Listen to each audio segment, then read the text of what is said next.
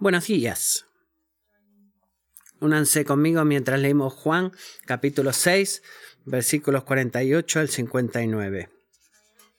Yo soy el pan de la vida. Los padres de ustedes comieron el maná en el desierto y murieron. Este es el pan que desciende del cielo para el que coma de él no muera. Yo soy el pan vivo que descendió del cielo. Si alguien come de este pan, vivirá para siempre. Y el pan que yo también daré por la vida del mundo es mi carne. Los judíos, por tanto, discutían entre sí diciendo, ¿Cómo puede éste darnos a comer su carne? Entonces Jesús les dijo, En verdad les digo, que si no comen la carne del Hijo del Hombre y beben su sangre, no tienen vida en ustedes. El que come mi carne y bebe mi sangre tiene vida eterna, y yo lo resucitaré en el día final. Porque mi carne es verdadera comida, y mi sangre es verdadera bebida. El que come mi carne y bebe mi sangre permanece en mí, y yo en él. Como el Padre que vive me envió, y yo vivo por el Padre, asimismo el que me come, él también vivirá por mí. Este es el pan que descendió del cielo, no como el que los padres de ustedes comieron y murieron. El que come este pan vivirá para siempre. Esto dijo Jesús en la sinagoga cuando enseñaba en Capernaum. Esta es la palabra del Señor.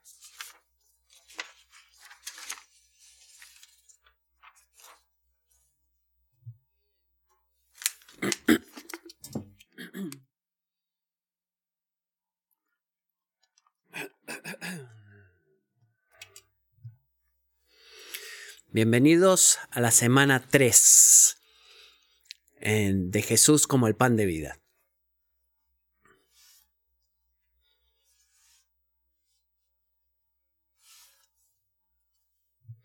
Señor, pedimos por tu ayuda.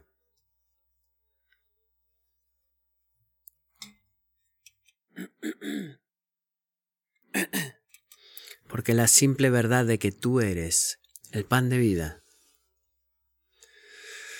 no significa que te veremos como como un pan que, al cual partimos y que no podamos permitir que tú hagas una obra en nosotros. Tú eres un gran proveedor y provee para este débil predicador Envía a través de él tu infinita y poderosa palabra y dirige nuestro apetito espiritual al banquete que significa Jesús. Amén. Hablando de banquetes y, y fiestas, ¿alguna vez notaron cómo los seres humanos no nacieron sabiendo cómo hacer o funcionar eh, las funciones básicas necesarias para poder vivir. Incluso el comer. Las, aptitudes básicas para comer necesitan ser aprendidas.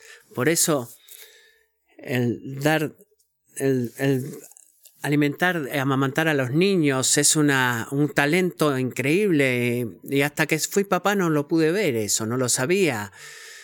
Eh, que se puede tragar más, más este, leche de la que escupe un bebé. Eso es algo increíble que tienen que aprender y es mientras he navegado las 18 eh, pulgadas de poder abrir eh, la jarra con comida y poder ponerla en tu, en tu boca cuando ya sos más grandecito sin dar la cuchara vuelta o tirarla por tu cara, o que puedes tener una catapulta de zanahorias o otros vegetales que puedas darle al bebé y que caigan al piso. tenemos que aprender como seres humanos todas esas aptitudes cuando somos bebés, este, Y, es importante cuando verdaderamente somos lo suficientemente mayores, cuando decimos espero por el día Williams, donde podemos sostener un cuchillo sin, sin arriesgar nuestra propia vida o la de nuestros padres o de nuestro hermano que está sentado junto a nosotros. Tenemos que aprender a qué, cómo combinar ese cuchillo con el tenedor y efectivamente poder cortar un pedazo de carne. No hemos nacido, en otras palabras, sabiendo cómo nutrir nuestros cuerpos, cómo comer. La función básica más importante del ser humano debe ser aprendida. Y adivinen qué, ninguno de nosotros nació eh, sabiendo cómo alimentar eh, nuestras almas. Eso también debe ser aprendido. Debe ser adquirido, debemos saber que ah, debemos aprender que los placeres de este mundo están son sistemas quebrantados, que, no pueden sostener agua. Tenemos que aprender que fuimos creados para una relación con Dios, para el gozo de conocerlo a Él y amarlo y servirle. Debemos aprender que el pecado destruye esa relación y nos hace culpables del juicio divino. Debemos aprender que no hay otra forma para que el pecado sea perdonado o nuestra relación con Dios sea restaurada excepto que sea a través de la fe en Jesús, y debemos aprender cómo confiar y obedecer a Jesús en cada área de nuestra vida, para que nuestras almas sean completamente satisfechas en Él. Todo eso debe ser aprendido. Y eso significa que tú puedes conocer en tu mente que Juan 6:35 es verdad. ¿Qué dice ese versículo? Jesús les dijo a ellos, yo soy el pan de la vida. El que viene a mí no tendrá hambre y el que cree en mí nunca tendrá sed. Puedes saber eso en tu mente, quizás eh, estás de acuerdo en que de alguna forma, de alguna manera, la respuesta a tus anhelos más profundos y tus temores más grandes es Jesús. Tú necesitas ser cristiano para darte cuenta de eso. Pero ¿Qué significa en realidad? Piensa en esto. ¿Qué significa venir a Jesús y creer en Jesús?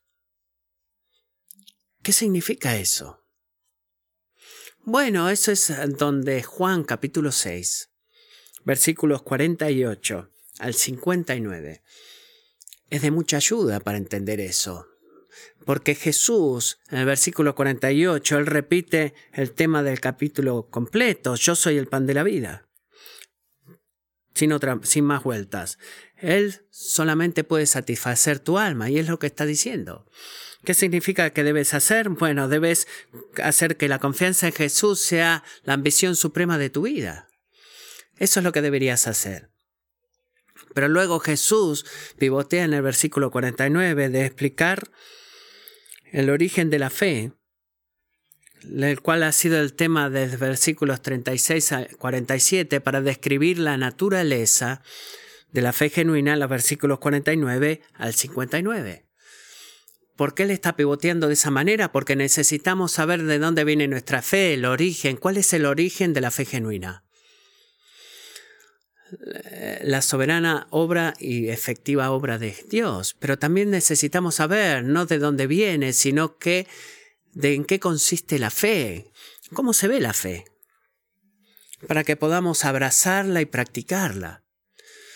Bueno, sabes, los cristianos, y esto es lo que es increíble, si alguna vez se encuentra una palabra o frase que los cristianos usan todo el tiempo, las posibilidades son posibles de que cuanto más uses esa palabra, es que más vas a saber qué significa, se, convierte como parte de...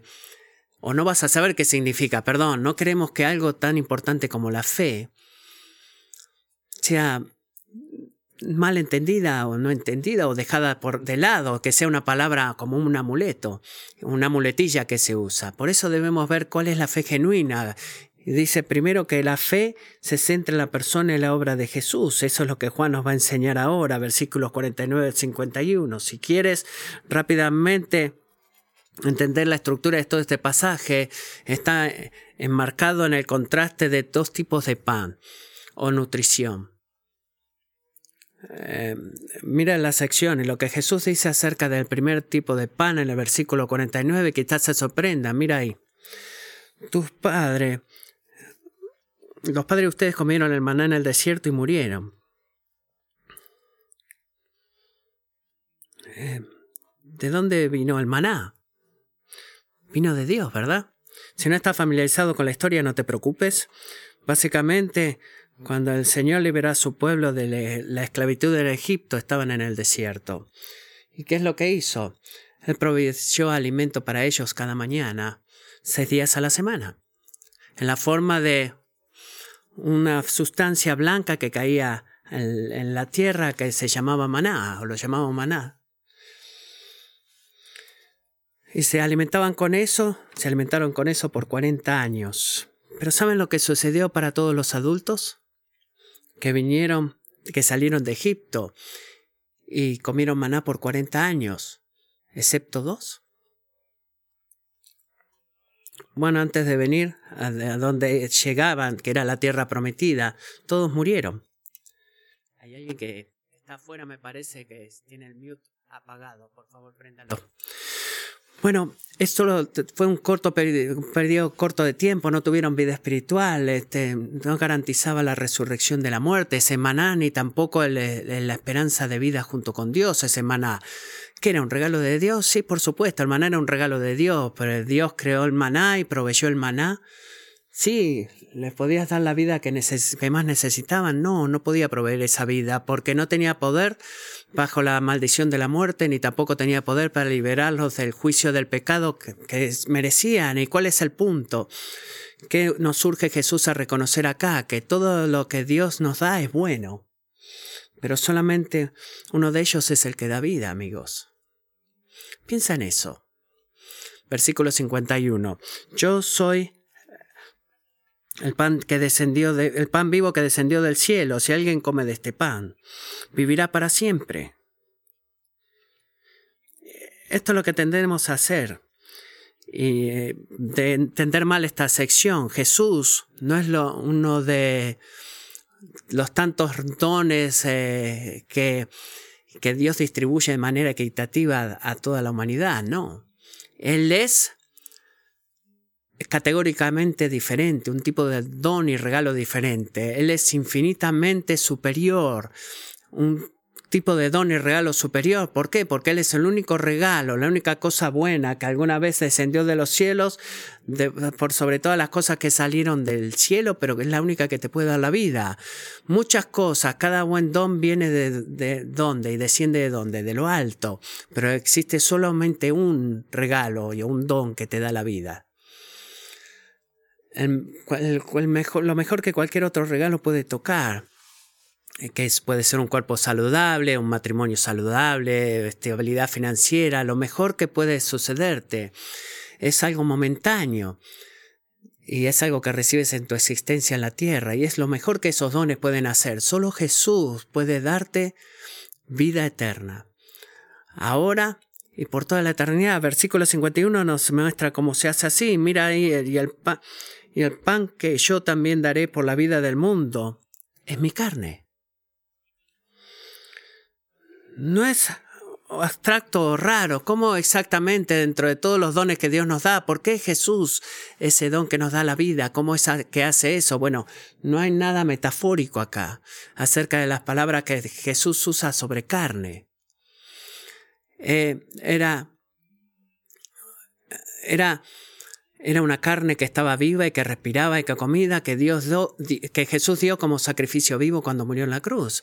¿Por qué hizo eso? Hebreos 9, 22, porque sin derramamiento de sangre no hay perdón de pecados.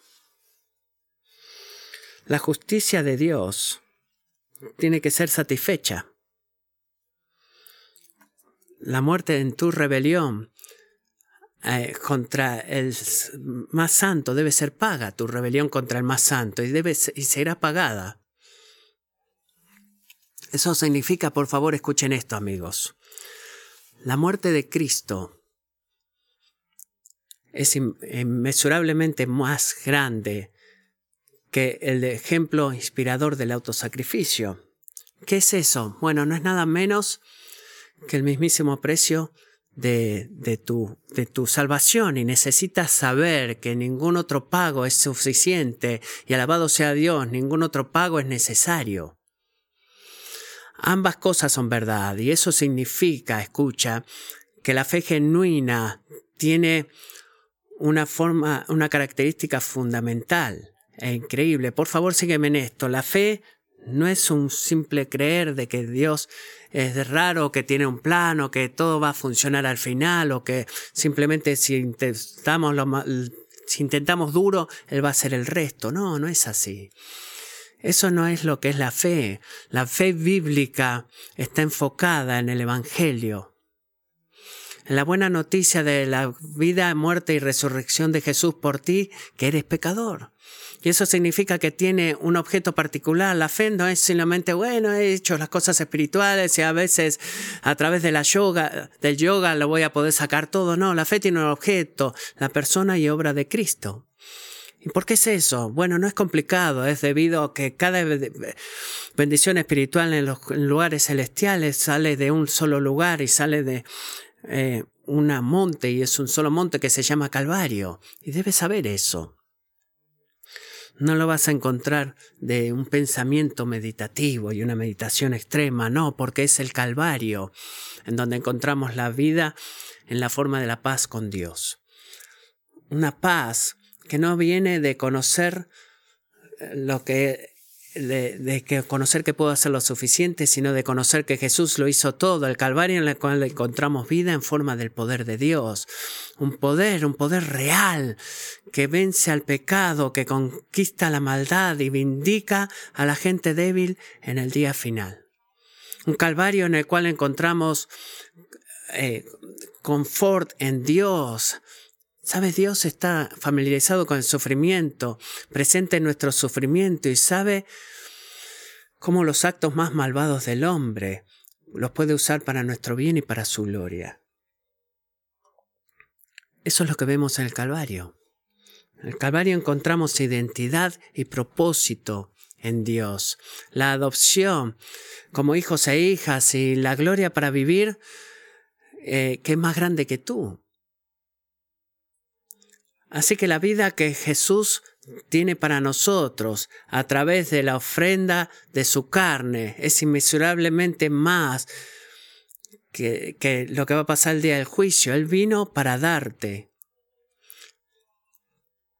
la vida más plena y posible que alguna vez puedas recibir, no vida para la gente buena o la gente rica o la gente blanca, sino vida para quién? Vida, miremos versículo 51. Vida para el mundo. Revisen los teléfonos, que hay un teléfono que no está en mí, por favor.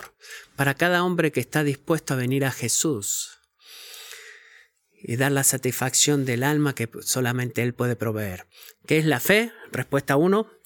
La fe genuina y fe salvadora se enfoca y se centra en la persona y obra de Jesús, porque J.C. Ryle dice la predicación de Cristo crucificado, la vieja historia de su sangre, justicia y sustitución, es suficiente para todas las necesidades, es suficiente para todas las necesidades espirituales de toda la humanidad. ¿Te has dado cuenta, amigo, que es suficiente para ti también? Tú no eres una excepción a eso. Bueno, toda la humanidad, excepto yo en mi pequeño sufrimiento.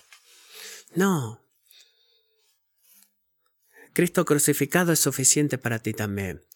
Porque la vida que tenemos en Él, la vida que fluye del Monte Calvario, es tanta más que serás libre, saldrás libre de la cárcel el día de juicio. Bueno, ¿qué es la fe? La respuesta número dos. Hemos estado tanto tiempo en estos puntos, pero bueno, ¿qué es la fe?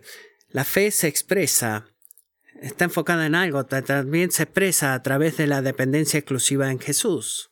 Versículos 52 al 55. Estoy muy agradecido de que la Biblia preserva más de lo que Jesús solamente le ha dicho a la gente. ¿Alguna vez pensaste en eso? No solamente preservó lo que Jesús dijo a la gente, sino que muestra también lo que otras personas le preguntaban a Jesús. Este, podemos este, ver este pizca de cosas de lo que ellos podían responder y estoy tan agradecido que la Biblia eh, no es un monólogo solamente escrito. ¿Por qué? Porque tan a menudo las cosas que la gente en el siglo I preguntaba, bueno, ¿sabes qué? Es lo mismo que nosotros preguntamos el día de hoy. Miremos versículo 52. Jesús les dijo que la fe está enfocada en la persona y obra de Cristo, pero inmediatamente ellos se confundieron y disputaban entre ellos, ¿cómo puede este hombre darnos a comer su carne? Porque él dijo eh, que en el versículo 50, yo soy el pan que desciende del cielo para que el coma de él no muera. ¿Y cómo nos va a dar su carne para comer? Es la gran pregunta. Bueno, pero también puedes compensarlo de estos términos. Quizás tú eh, pienses que la fe está enfocada en la persona y obra de Cristo, pero ¿cómo vamos a poder experimentar la vida que se encuentra en Él? ¿Qué es lo que dice Jesús en el versículo 53? ¿Cuál es su respuesta al por qué?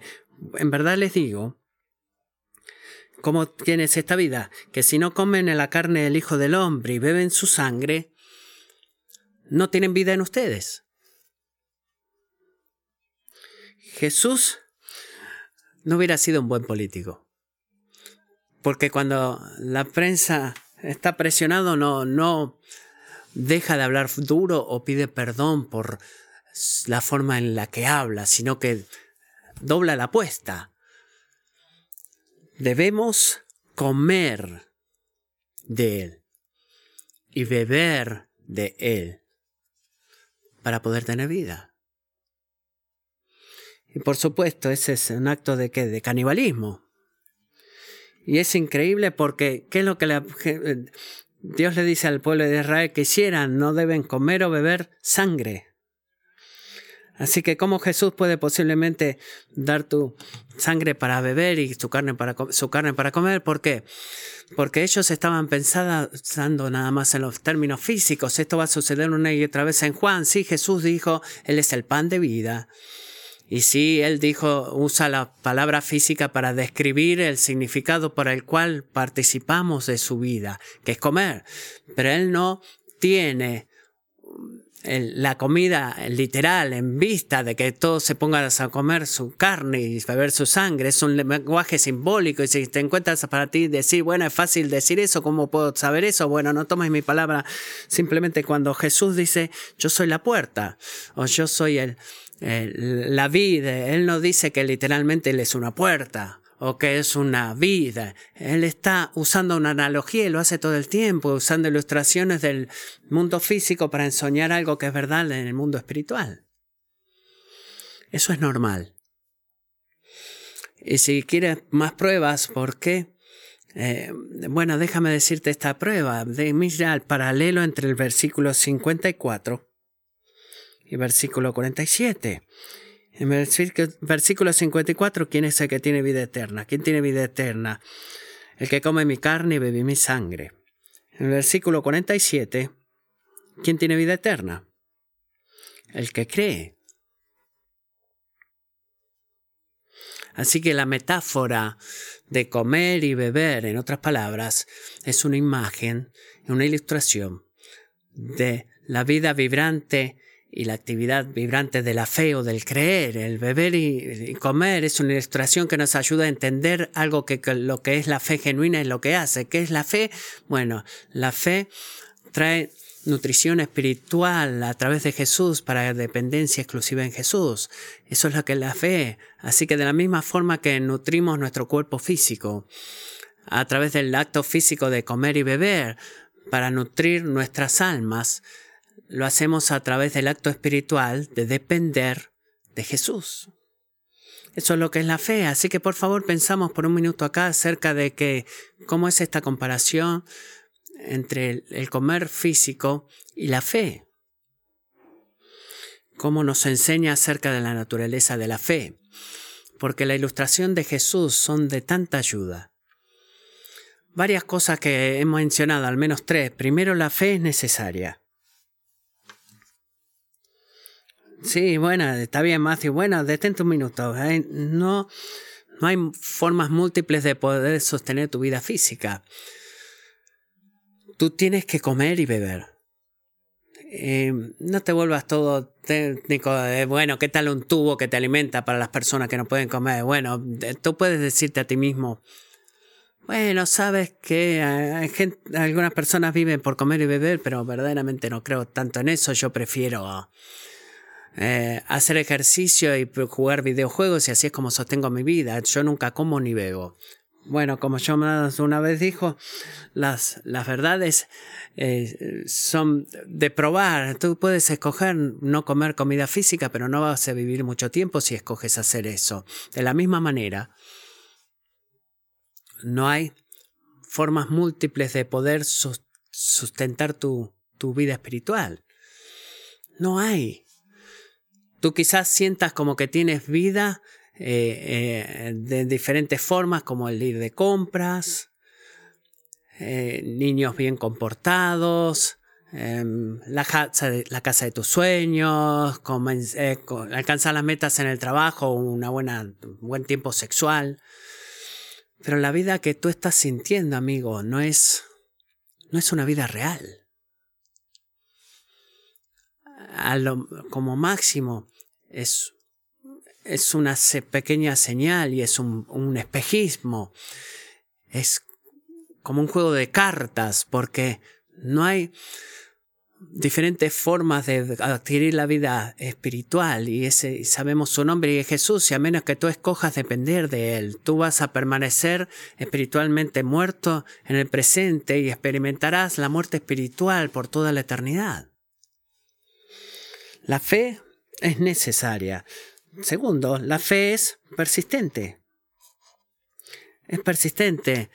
Eh, odio tener que eh, romper tus sueños, pero comer un gran almuerzo después de la iglesia hoy no te va a mantener mantenerte adelante el miércoles a la mañana. Tú puedes intentarlo, pero este, la verdad es que no va a suceder. Debemos comer una y otra vez para y algunos de ustedes quizás digan, ¡ay, qué mal! Y otros dirán, ¡wow, qué bueno! Pero lo mismo sucede con la fe en Jesús.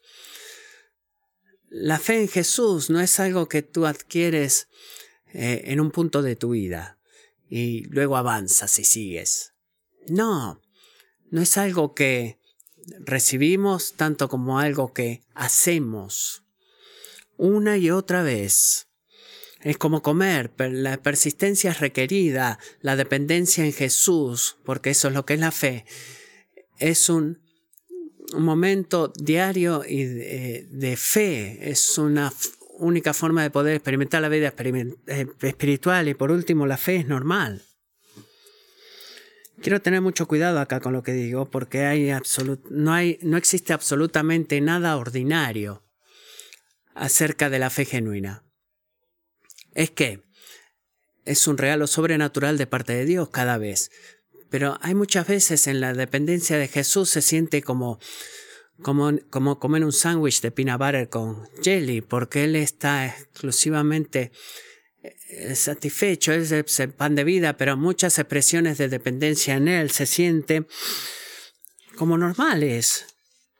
Es como la comida que acabas de comer y es algo bueno porque depender de Jesús debería ser normal. Tú has sido hecho para depender de Jesús, debería ser el status quo. Es solamente que porque el pecado existe es que no es así.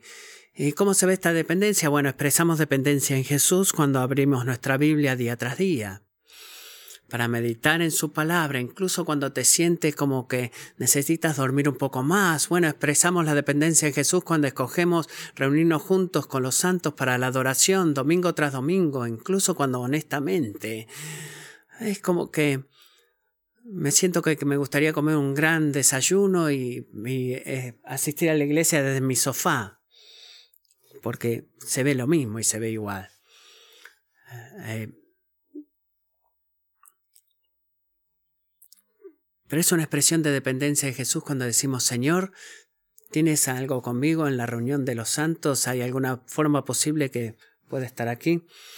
Este, si no fuera por ti, Expresamos dependencia en Jesús cuando damos genuinamente a la obra del Evangelio, incluso cuando me siento eh, que se siente más gratificante poder pagar la deuda de la tarjeta de crédito. Dependemos de Jesús cuando cerramos nuestras bocas y confiamos en Él para vindicarnos, en lugar de nosotros maltratar a nuestra esposa o esposo o nuestros hijos en el minuto en el cual ellos nos dijeron algo y queremos mostrar que estamos en lo correcto. Bueno, ¿qué nos enseñan todos estos ejemplos? que podría continuar? ¿De qué nos enseña estos ejemplos de depender en Jesús? Que la fe en Jesús no es algo que tú recibes y sigues avanzando en tu vida y la forma de hacer la vida no es parte de, no es parte del sistema nervioso autónomo. No, tú requieres permanecer extenuadamente, sacrificialmente eh, y un esfuerzo sacrificial. Y no es algo flashy, no es algo que paga dividendos inmediatamente. Quizás te has dado cuenta o no, en el final del año 2020, tú has estado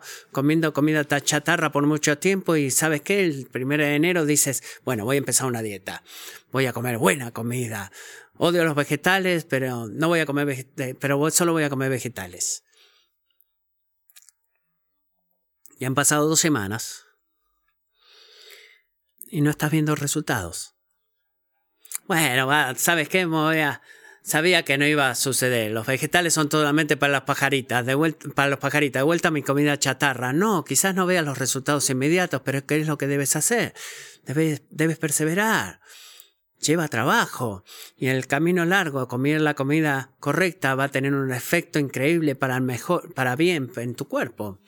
Así que toda esta analogía de comer es de tanta ayuda porque nos ayuda a entender cosas como la necesidad de la perseverancia, el día, eh, día tras día, el, forma el carácter de la fe genuina. Quizás a veces la gente se pregunta eh, que las palabras de Jesús no son una descripción primaria de lo que debemos hacer en la cena del Señor, no, el lenguaje de comer y beber acá en Juan capítulo 6 se está apuntando a algo incluso más fundamental describe la realidad de la fe. Expresar dependencia en Jesús para la nutrición espiritual que solamente Él puede proveer. Así que en ese sentido, Juan 6 no se trata de la cena del Señor, sino que habla de la realidad espiritual para la cual, a la cual la cena del Señor apunta. ¿Y cuál es esa realidad espiritual? En la naturaleza de la fe genuina que se alimenta a través de Cristo. Hacemos eso en la Santa Cena, pero también lo hacemos en miles de otras maneras. San Agustín lo dice muy bien. Cree y has comido, y habrás comido. Amo la simplicidad de esa frase, porque eso es lo que es la fe, dependencia de Jesús a través de la vida que solo Él puede proveer. Por último, ¿qué es la fe? Terminamos con esta respuesta. La fe produce unión vivificante con Jesús. Este es un don increíble. Jesús no es como el, equipo de mercadeo de Nike, que él nunca puede decir solo hazlo. Él siempre que. Él nos da razones por las cuales debemos hacer algo. Él es un buen pastor. Y a través de Juan 6, Jesús nos dice que alimentarnos de Él a través de la fe, porque es el, único camino a la vida eterna. Pero por, favor nota que no estoy diciendo que, nos, que porque nos lleva a la vida eterna, como todo lo que produce la fe, es una recompensa futura. Piensa en esto. Aquellos que creen en Jesús y serán resucitados por Jesús a la vida eterna con Jesús el día final. Sí, lógicamente que sí, absolutamente va a pasar de eso, alabado sea Dios, pero existe una distinción, un presente distintivo aquí mismo y ahora, hoy mismo, a la vida eterna que tienes en Cristo. Mira versículo 54. El que come mi carne y bebe mi sangre, ¿qué? Tiene vida eterna, presente. Lo que significa que ahora mismo, en este lugar, incluso antes de que lleguemos a la gloria, cristiano, tú puedes experimentar el gozo de la vida en Cristo. Versículo 56, mira ahí, dice, revela una de las más dulces bendiciones del presente de esta vida eterna. Y en verdad creo que es el motivo por el cual recibimos todos ellos. El que come mi carne y bebe mi sangre permanece en mí y yo en él. Esto es increíble. el permanecer en Cristo significa habitar o permanecer, como acabo de decir, en Él.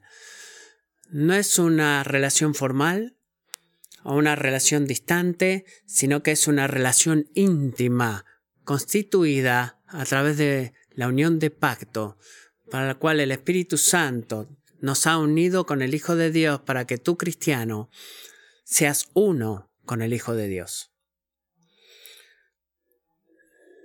No estamos siendo absorbidos a la divinidad eh, en el sentido que lo dice Buda, porque Jesús sigue manteniéndose como una persona distintiva de nosotros y, totalmente diferente a nosotros, ¿verdad?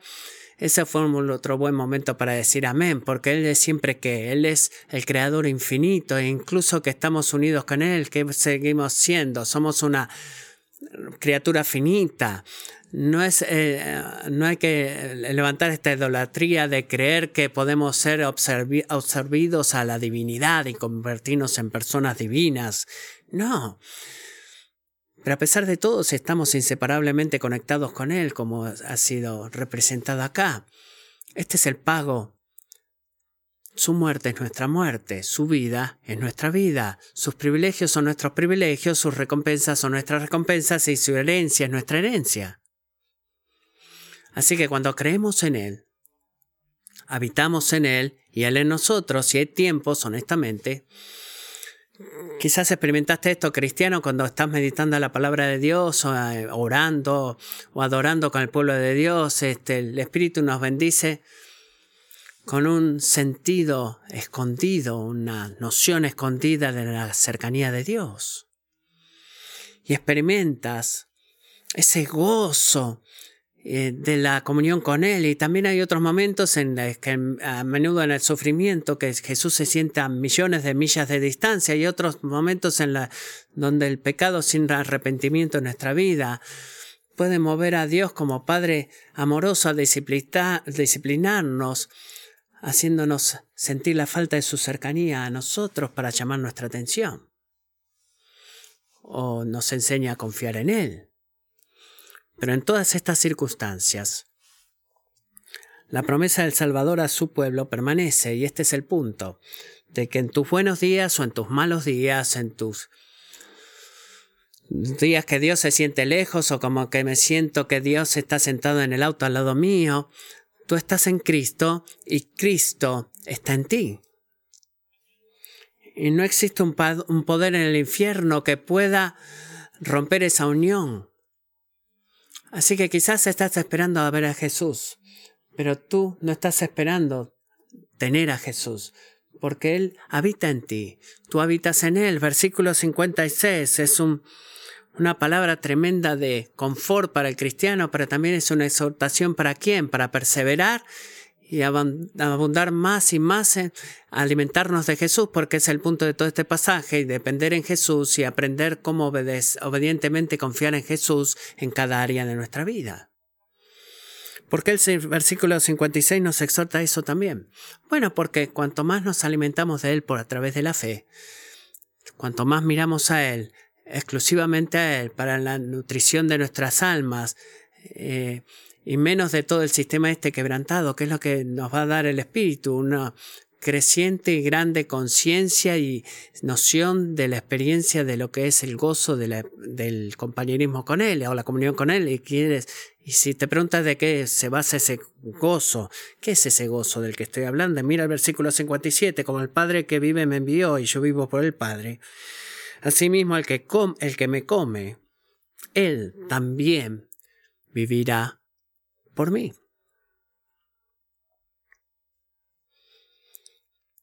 Eso no es presumir, ni mucho menos. No, eso significa que cuando miramos a Jesús, cuando dependemos de Jesús, cuando decimos, Jesús, dejo mi vida en ti porque solamente tú puedes satisfacer mi alma. ¿Sabes lo que sucede? Recibimos y entramos en algo que solo la vida de Dios mismo puede darnos. Piensa en esto. A través de la fe, el gozo de Dios se convierte en tu gozo. La paz de Dios se convierte en tu paz. La justicia de Dios se convierte en tu justicia, la sabiduría de Dios se convierte en tu sabiduría, las prioridades, tus propósitos y los sufrimientos de Dios se convierten en tus sufrimientos. La vida eterna que no termina, que Dios mismo disfruta, ha sido eh, dada a ti, cristiano, para que como el Hijo, así como el Hijo eternamente tiene vida en Cristo, tú a través de Dios tú vas a tener vida a través del Hijo. Tu vida no viene de ti, en otras palabras. No es algo que tú has creado que tú has ganado, que tú sostienes, no, tu vida viene de Él, desde fuera de ti mismo. Es algo que Jesús ha creado, Jesús sostiene y tú recibes. La fe genuina, lo digo de vuelta, produce una